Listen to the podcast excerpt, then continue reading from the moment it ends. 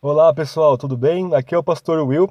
Eu sou pastor da Igreja Batista Reformada de Indatuba do Estado de São Paulo e é um grande prazer ter você aqui no nosso podcast. Esse sermão chegará até você com o apoio de nossa igreja local e vale ressaltar também que as nossas pregações são expositivas, ou seja, nós pregamos verso por verso passagem por passagem de livros inteiros da palavra de Deus, porque nós cremos que essa é a melhor forma de comunicar a verdade de Deus para o seu povo.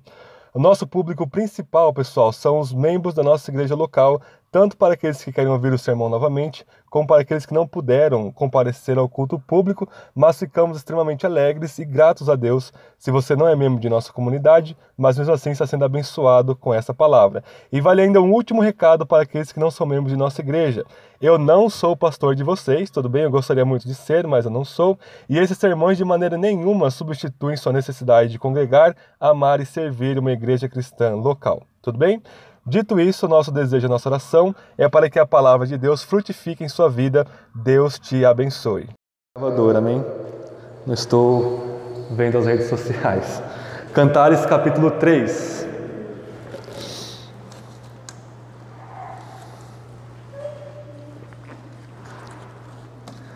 O título dessa série que eu dei é a Canção do Evangelho, porque Cantares, como eu reitero para vocês, é um poema bíblico escrito por Salomão e essas três características apontam para Jesus.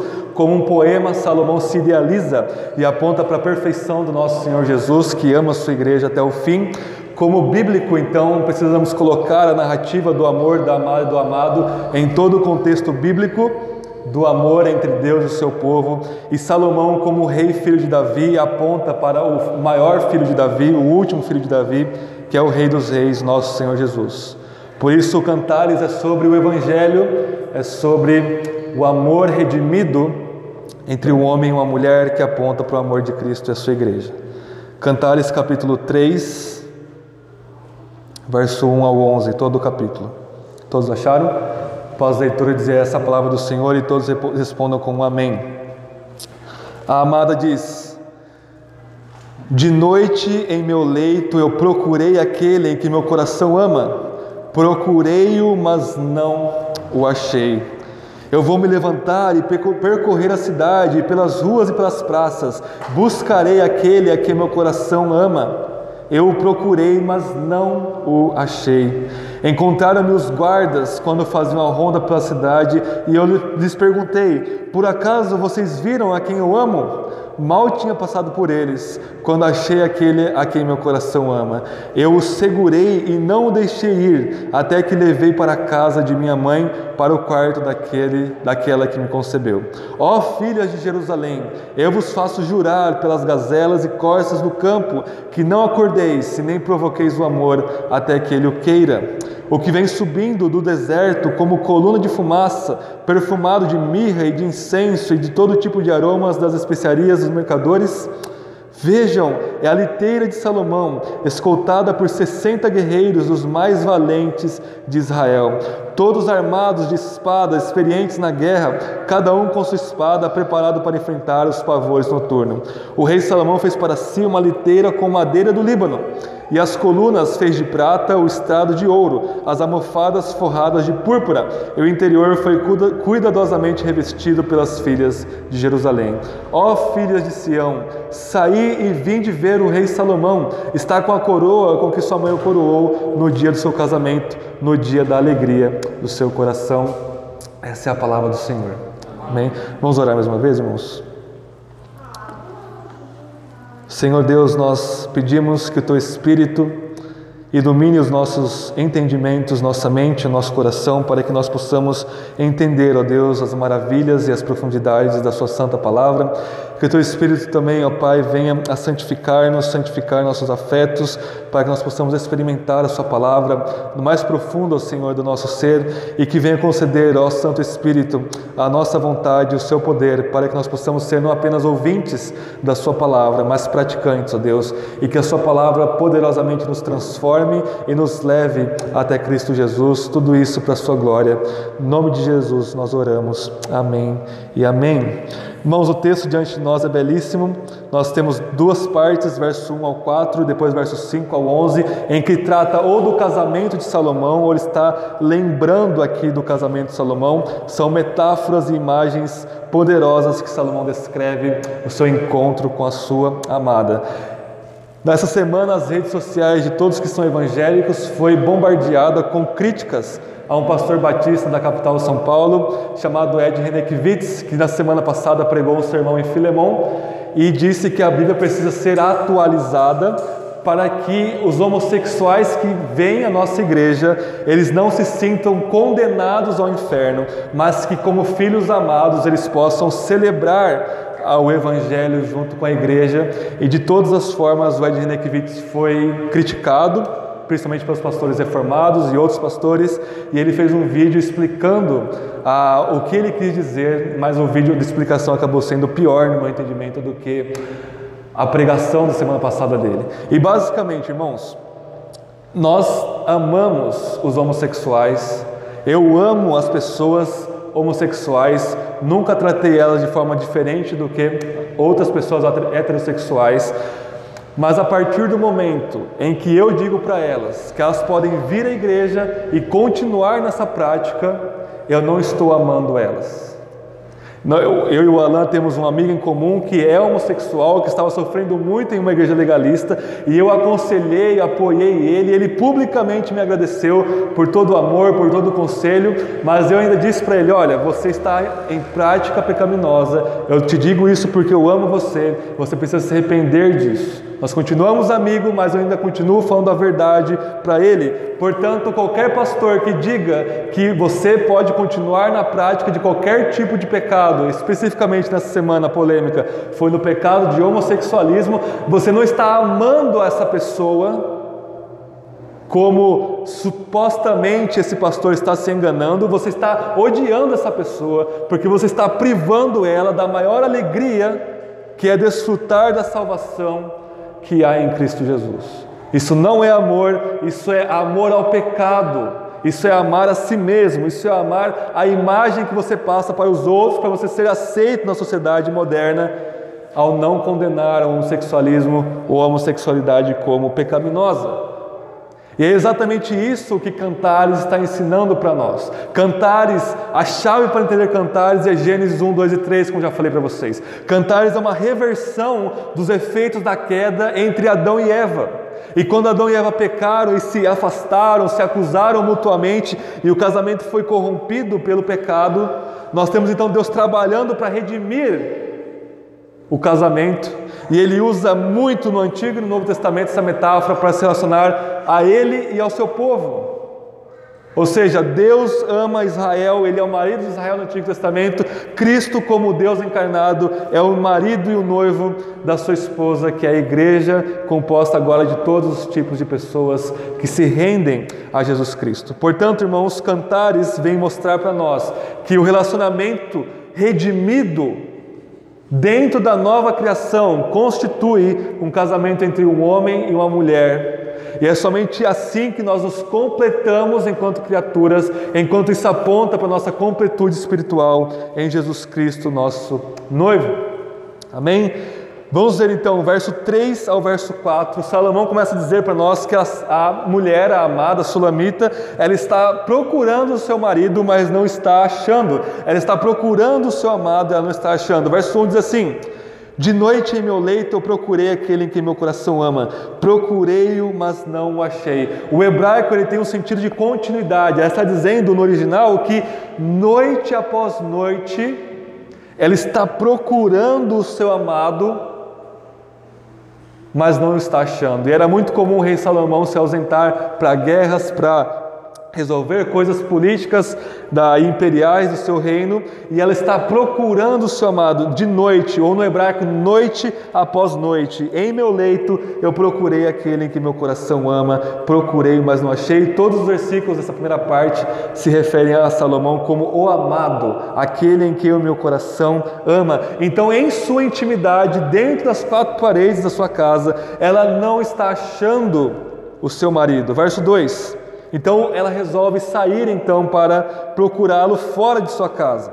Vou me levantar e percorrer a cidade, pelas ruas e pelas praças buscarei aquele que meu coração ama. Eu o procurei e, de novo, irmãos, ela não encontrou, ela não está achando o seu amado em nenhum lugar. Verso 3: Então encontraram-me os guardas quando faziam a ronda pela cidade, e eu lhes perguntei: Por acaso vocês viram aquele que eu amo?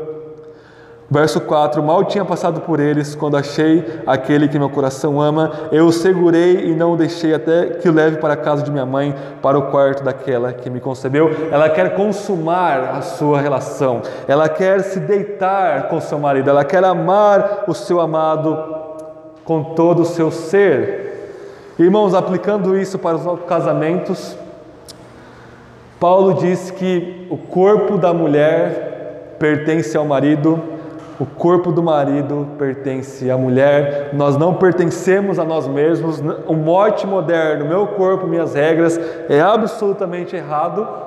Nosso corpo pertence a Deus e quando nós casamos, o nosso corpo pertence exclusivamente não a nós mesmos, mas ao nosso cônjuge, à nossa esposa e ao nosso marido. Portanto, maridos, não, vão, não façam como Salomão e as esposas não façam como Salomão também, onde o marido e a esposa procuram o seu parceiro e não o encontram. E eu já testemunhei e aconselhei casais que não estavam se encontrando entre as quatro paredes e sempre acaba ou em divórcio ou em muitos problemas. É, às vezes é um ato de auto-sacrifício, mas mesmo assim o marido e a mulher precisam se dar um ao outro. O Nicodemos, Augusto Nicodemos, ele fala que de vez em quando a dor de cabeça da nossa esposa é verdadeira. Né? Não está dizendo que nós devemos forçar uns aos outros, mas deve ser um amor, uma entrega. Deve ser algo espontâneo e genuíno, onde os dois têm essa consciência que precisam dar-se um para o outro em amor conjugal.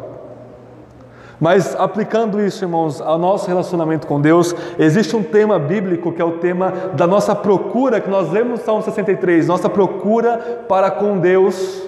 E eu vou citar quatro textos aqui: dois falando que nós encontramos Deus, dois falando que nós não encontramos Deus, nós vamos aplicar isso. Isaías 55, 6, uma passagem muito famosa, Deus diz: Vocês vão me procurar e vocês vão me achar quando buscarem-me de todo o vosso coração. Isaías 55, 6 diz assim: Vocês precisam me buscar, vocês precisam encontrar a força motivadora dentro do coração de vocês, com todo o seu ser, e me buscar. Jeremias 29, 3 diz a mesma coisa. Quando vocês me buscarem, vocês vão me encontrar. Busquem ao Senhor enquanto se pode achar invocai-o enquanto ele está perto. Portanto, Deus, em boas novas, em seu evangelho, ele fala para nós que ele está disponível, ele está à procura, ele está perto de nós. Mas existem dois textos apavorantes no Antigo Testamento que falam o contrário. Amós capítulo 8, verso 11 e 12, Deus diz assim: Chegará os dias em que eu vou enviar fome e sede sobre a terra, mas não fome de pão e sede de água, mas fome da minha palavra, e vocês vão andar errantes no deserto procurando a minha palavra, mas vocês não vão encontrá-la. E o mesmo Salomão em Provérbios capítulo 1, na última parte do capítulo, ele personifica a sabedoria e ela faz como a mulher amada aqui de Salomão, em Provérbios 1, depois do verso 13, ela diz o seguinte: a sabedoria grita nas praças e proclama aos, na rua, em cima dos telhados, dizendo: Vocês insensatos, até quando vocês amarão a insensatez? Se convertam a mim, a Senhora Sabedoria, porque eu vou derramar o meu espírito e a minha palavra sobre vocês, mas vocês não atenderam a minha voz. Por causa disso, eu vou me rir de vocês e vocês vão me procurar com todo o coração de vocês e vocês não vão me achar. Vocês vão clamar por mim e eu não vou responder vocês. E a sabedoria em Provérbios é um tipo do nosso Senhor Jesus Cristo que é a sabedoria encarnada. Então nós temos esses dois, dois lances nas Escrituras, esses dois tipos. Primeiro, aqueles que se voltam para Deus em arrependimento e fé, Deus está absolutamente disponível para aqueles que o buscam. Ele está de braços abertos, Jesus diz: O que vem a mim, de maneira nenhuma eu lançarei fora. Mas por outro lado, Provérbios 1 e Amós 8, nós temos um povo que obstinadamente está ouvindo a palavra de Deus, mas não está nem aí para ela, não está buscando a Deus, e Deus diz: Vocês não vão me achar. Foi o que aconteceu com Esaú, e Hebreus diz que Esaú buscou arrependimento com lágrimas, mas não achou. Ele vendeu sua primogenitura para Jacó, ele vendeu a, o seu direito, ele não estava nem aí para o lugar em que Deus o colocou, ele só queria saciar a sua fome ali na hora, e ele não encontrou lugar de arrependimento, ainda que buscasse com lágrimas. E esse termo, irmãos, é muito forte para nós. Existem pessoas que estão ouvindo o Evangelho e não estão buscando a Deus, e pode ser que Deus tire você da terra neste dia Pode ser que Deus esteja mostrando que você não é um eleito, que você não vai responder o Evangelho, que você não está nem aí, você está indiferente, insípido, gelado diante da proclamação da Sua palavra. Isso não deve acontecer para nós. Mas, irmãos, esses primeiros quatro versículos, eles são aludidos incrivelmente no Novo Testamento. Vamos abrir comigo em João capítulo 20. Cantares não é citado explicitamente em nenhuma vez no Novo Testamento, mas existem várias alusões a cantares no Novo Testamento, e essa é uma delas que eu fiquei surpreso em descobrir. João capítulo 20, verso 11. Vamos ler comigo. Fala do encontro entre Maria Madalena e Jesus. João 20, 11. Maria, porém, ficou em pé chorando diante do sepulcro, enquanto chorava, abaixou-se para olhar para dentro e viu dois anjos vestidos de branco sentado onde estivera o corpo de Jesus, uma cabeceira e outro aos pés. E eles lhe perguntaram: Mulher, por que choras? E ela respondeu: Porque levaram o meu Senhor e não sei onde puseram. Ao dizer isso, ele se virou para trás ela se virou para trás e viu Jesus em pé, mas não o reconheceu. Jesus lhe perguntou: Mulher, por que choras? A quem procuras? Pensando ela que fosse o jardineiro, respondeu-lhe: Senhor, se tu o levaste, dize-me onde puseste, e eu o levarei. Então Jesus disse: Maria. E virando-se, ela disse em língua dos hebreus: Raboni, que quer dizer mestre. E Jesus disse-lhe ainda: Não me segures, pois ainda não voltei para o Pai. Mas vai a meus irmãos e diz-lhe que estou voltando para o meu Pai e vosso Pai, para o meu Deus e vosso Deus. E Maria Madalena foi anunciar aos discípulos: Eu vi o Senhor, e relatou as coisas que ele dissera. Toda a narrativa aqui de Maria e com Jesus está fundamentada na narrativa de Cantares, capítulo 3. Vocês perceberam? Nós temos a amada Maria Madalena, que é redimida agora, não é mais uma prostituta, é uma santa mulher de Deus, e ela está procurando o seu amado e não o está encontrando. Logo no comecinho do dia, em Cantares 3, nós temos a noite, então esses dois paralelos entre uma escuridão que cai sobre a amada e ela encontra os anjos. A amada em Cantares encontra os guardas. Muito interessante isso, os anjos estavam guardando ali o sepulcro, eles estavam ali para anunciar que Jesus não estava mais ali, mas nem deu tempo de conversar com os anjos, aqui no caso de Maria Madalena, assim como a amada em Cantares não teve nem tempo de conversar com os guardas, porque imediatamente ela encontra o seu amado em Cantares, e aqui Maria Madalena encontra o seu amado supremo, que é Jesus. Então a amada diz lá em Cantares 3: Olha, eu vou levar você para o quarto da minha mãe, para a casa da minha mãe. Eu segurei ele e eu não deixei ele ir. Aqui Jesus disse o contrário: não me impeça, porque ele não vai voltar para a casa de sua mãe, mas para a casa de seu pai. Então, assim como a amada em Cantares 3 proclama para a cidade, para a filha de Jerusalém, que ela encontrou o seu amado, aqui Maria Madalena proclama a Jesus, aos discípulos, que ela viu o Senhor. Não tem como ler Cantares sem buscar e encontrar Cristo e a igreja. Irmãos, é muito interessante que Maria Madalena não estava encontrando Jesus, porque ela estava encontrando, buscando Jesus no lugar errado. Ela estava buscando Jesus no sepulcro. E vocês lembram, nós terminamos Lucas esse ano, as últimas pregações de Lucas, onde eles não estavam encontrando Jesus porque estavam procurando no lugar errado. Assim também nós nunca vamos encontrar Jesus se nós o procurarmos em lugares errados. Se nós o procurarmos na sepultura que é o nosso coração, na sepultura que é este mundo e na sepultura que são falsas igrejas evangélicas ou falsas igrejas de qualquer tipo que estão por aí. Vocês se lembram domingo passado que eu disse para vocês que eu evangelizei um senhorzinho no ônibus indo para Campinas. E pela primeira vez, depois de décadas, depois da vida inteira, mais de 60 anos buscando Jesus nas igrejas, ele não havia encontrado. Ele disse para mim, William, eu, eu não sei se Jesus está perto de mim. Eu não sei, literalmente citando as palavras dele, eu não sei se eu encontrei Jesus.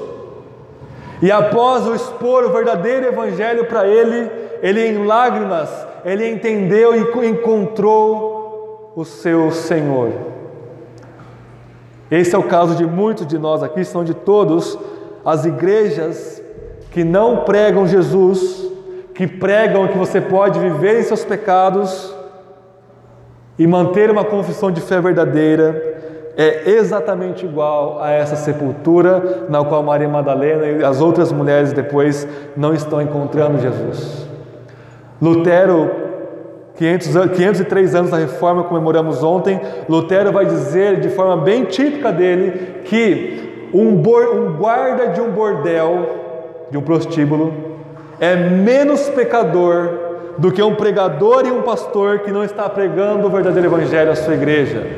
E a igreja desse pregador é mais pecadora do que o bordel inteiro que está se emiscuindo em prostituição, porque a prostituição espiritual ela é pior do que a prostituição física, mesmo ambas sendo pecado. Voltando para Cantares, capítulo 3.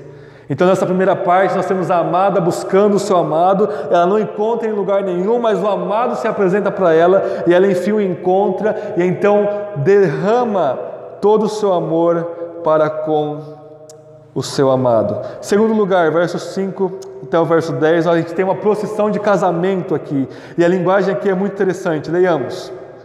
O verso 5 é igual ao que nós vemos no capítulo 1 e 2, e esses refrões mostram que o Cantares é um único poema escrito por um único autor, Salomão, porque nós temos essas repetições.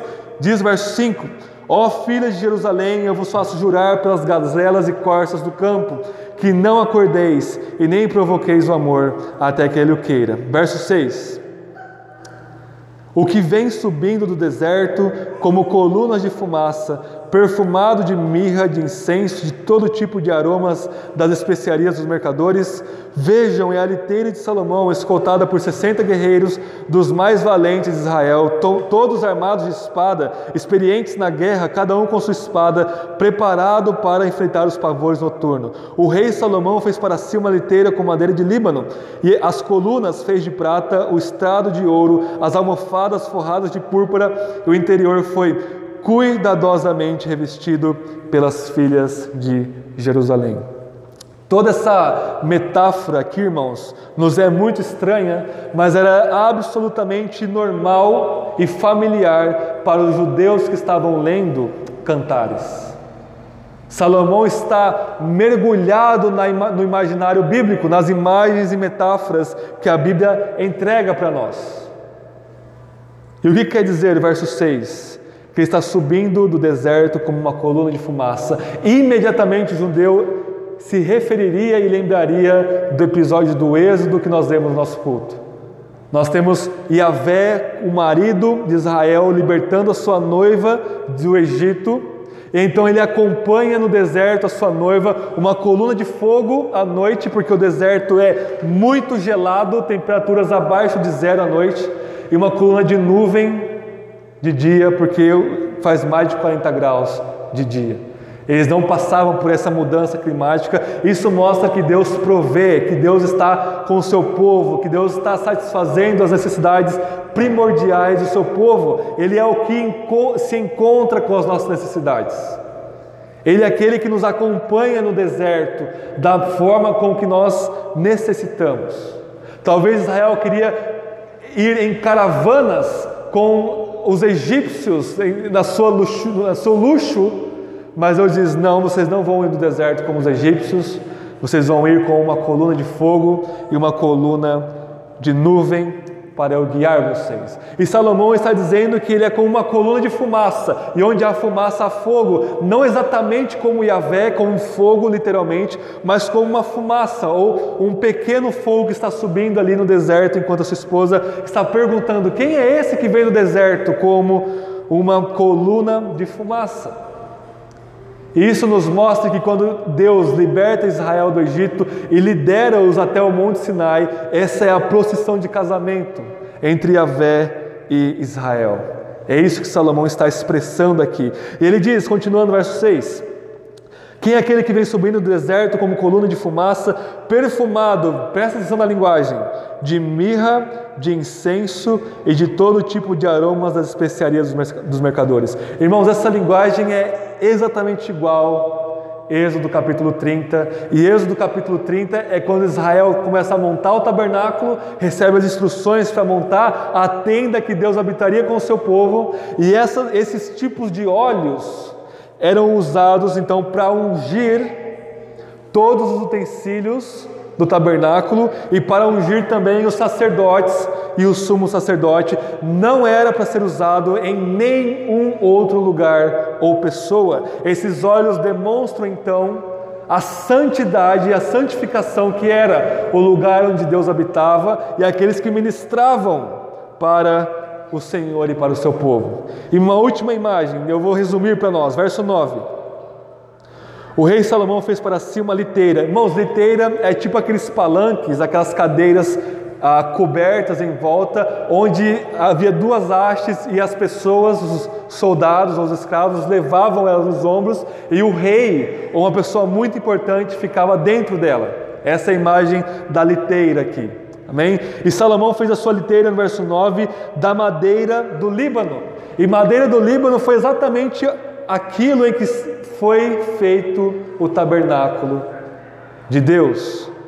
Verso 10: As colunas foram feitas de prata, o estrado de ouro e as almofadas forradas de púrpura, e o interior foi cuidadosamente revestido pelas filhas de Jerusalém. Aqui é a imagem que você está dentro do tabernáculo, ou depois com Salomão, dentro do templo. As coisas eram revestidas de ouro, revestidas de prata, e a púrpura, representando o céu, o cosmo, era uma das cores da, do véu que separava o santo do santo dos santos. Por que, que Salomão usa essa linguagem máxima da Bíblia?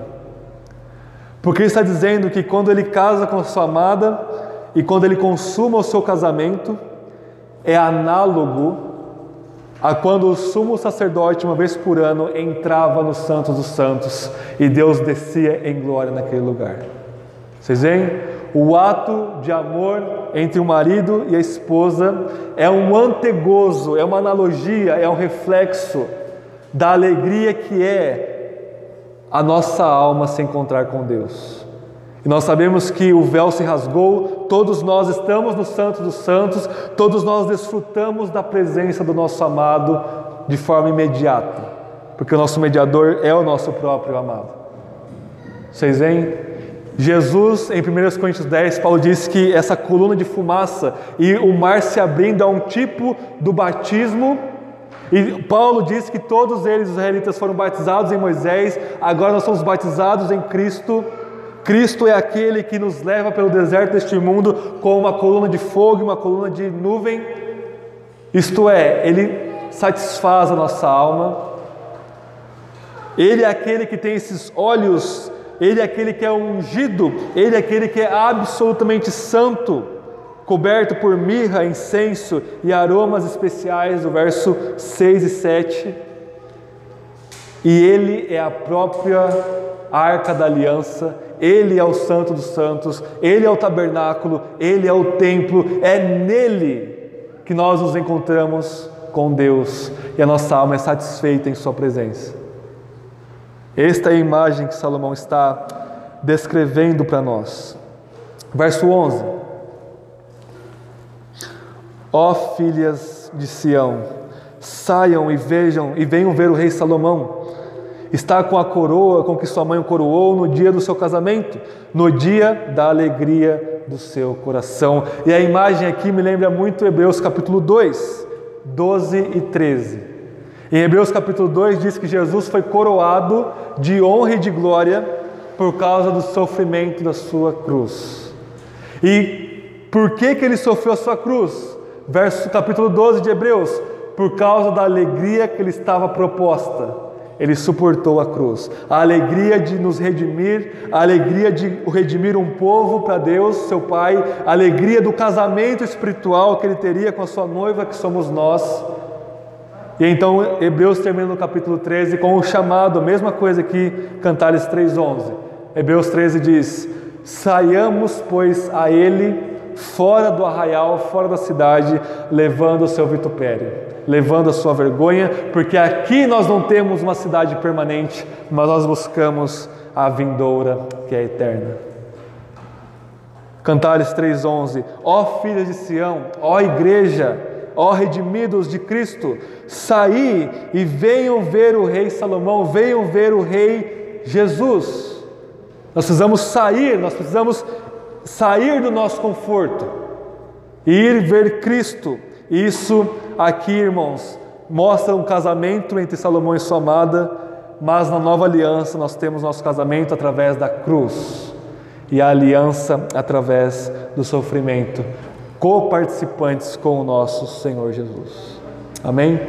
E para encerrarmos, Cantares 3, do 5 ao 11, também é aludido no Novo Testamento. Eu gostaria que vocês abram comigo com o texto de Cantares em mente, em Lucas, capítulo 23, nós pregamos essa passagem alguns domingos atrás. Espero que esteja um pouco fresca na cabeça de todos nós.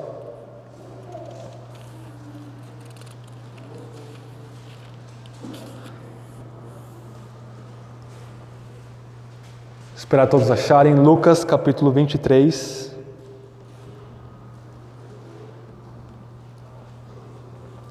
Verso 27. A alusão está na expressão filhas de Jerusalém, mas toda a passagem está baseada em Cantares 3, do 5 ao 11. Vejam comigo Lucas 23, 27. Uma grande multidão o seguia e também mulheres que choravam e lamentavam por ele. Jesus, porém, virando-se para elas, disse: Filhas de Jerusalém, não choreis por mim, chorai sim por vós mesmas e por vossos filhos porque virão dias em que se dirá: Felizes as estéreis, os ventres que não geraram e os seios que não amamentaram.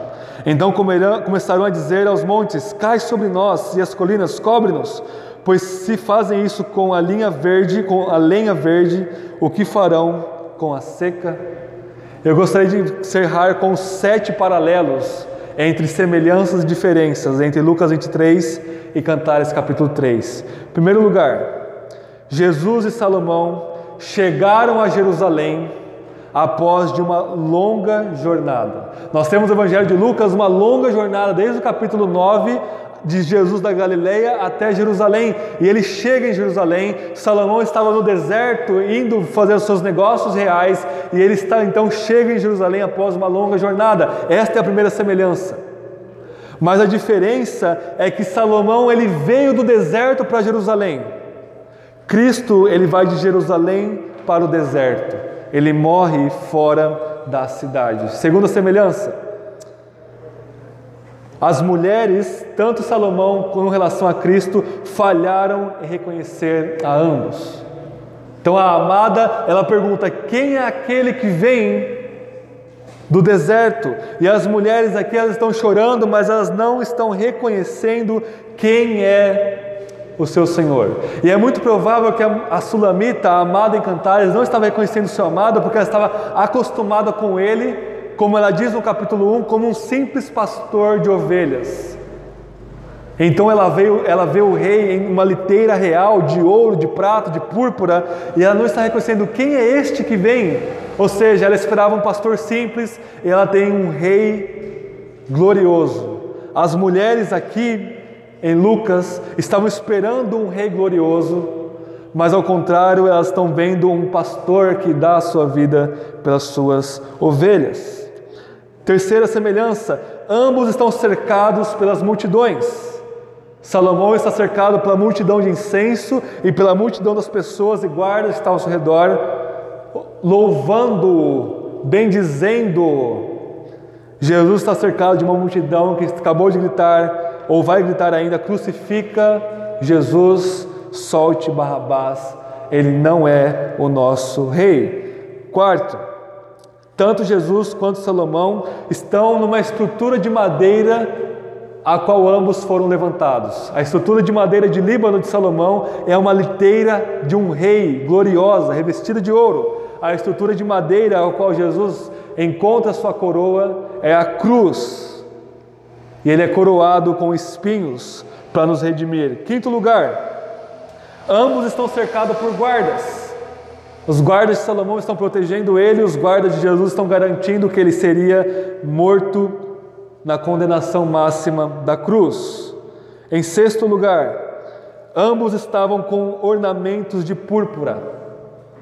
Salomão, em sua glória como rei, estava vestido de púrpura, estava com o interior do seu, da sua liteira revestido de púrpura. Os ímpios em Jesus vestiram ele de púrpura para zombar e dizer: Vejam o rei de Israel. E em sétimo e último lugar, ambos estavam cercados pelas filhas de Jerusalém, Salomão convidando elas para um banquete de alegria, Cristo convidando as filhas de Jerusalém para chorar por elas, porque elas não estavam reconhecendo que ele era o Messias, o Filho de Deus que nos salvaria. Portanto, a gente tem esses dois paralelos, irmãos.